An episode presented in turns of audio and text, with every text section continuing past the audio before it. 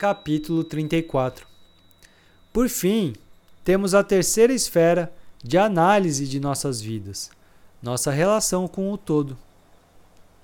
Como você lida com o mundo à sua volta? Você contribui com o mundo da forma que ele merece? Cada ação do seu dia tem respaldo no bem coletivo? Você faz o que é certo sempre, ainda que ninguém esteja olhando?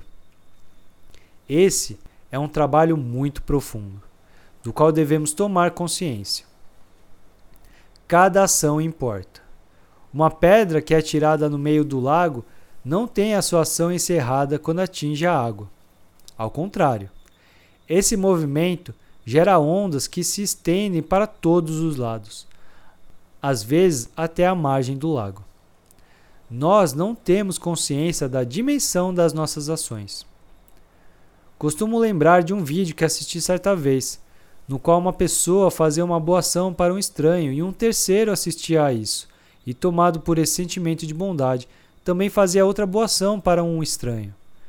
Então, outro alguém assistia a isso e também levava essa boa ação adiante. Dessa forma, essa energia da boa ação se propagava. Isso acontece todos os dias, em todos os lugares. Vale lembrar que isso também ocorre no sentido oposto. Se me irrito e desconto essa irritação em alguém, estou perpetuando essa energia negativa. Outro exemplo, mais cotidiano, é quando alguém me xinga no trânsito e eu também passo a xingar os outros motoristas ou pedestres. Se uma pessoa te trata mal, é porque está com uma energia negativa. Porque, ainda que você tenha errado, o que se espera em um mundo civiliza civilizado é que as pessoas se tratem com cordialidade e respeito. Portanto, não assuma essa energia negativa, nem leve isso adiante. Apenas repita para si mesmo: Isso não é meu. É uma questão do outro. E siga em frente. Inclusive, irradie amor para essa pessoa, porque ela está precisando. Quando começamos a nos preocupar com nossas ações, definitivamente não temos tempo de nos preocupar com o que os outros fazem de errado. Pode ter certeza de que pessoas que falam, criticam os outros não têm consciência das próprias ações. Justamente porque é muito trabalhoso ter uma vida consciente, sustentável e esse deve ser o nosso foco. Tome consciência do lixo que você produz. Trabalhe para reduzi-lo e destine o que produzir para a reciclagem.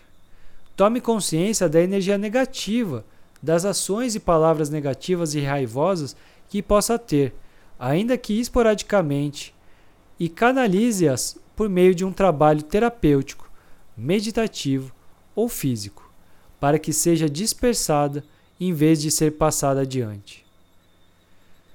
Tome consciência do seu papel na sua família, no seu trabalho, na sua cidade e seja o melhor exemplo, o melhor ser humano a cada dia a cada momento para todos eles. As pessoas não aprendem com palavras, e sim com exemplos. Então, seja esse exemplo. O mundo é a nossa casa. Vamos cuidar dele e entregar para as próximas gerações, para nossos filhos, netos, bisnetos, algo melhor do que nos foi passado. É nosso dever, é nossa responsabilidade e, acima de tudo, não é algo penoso, mas sim algo prazeroso. Uma vida consciente, uma vida com amor pelo ideal de um mundo melhor.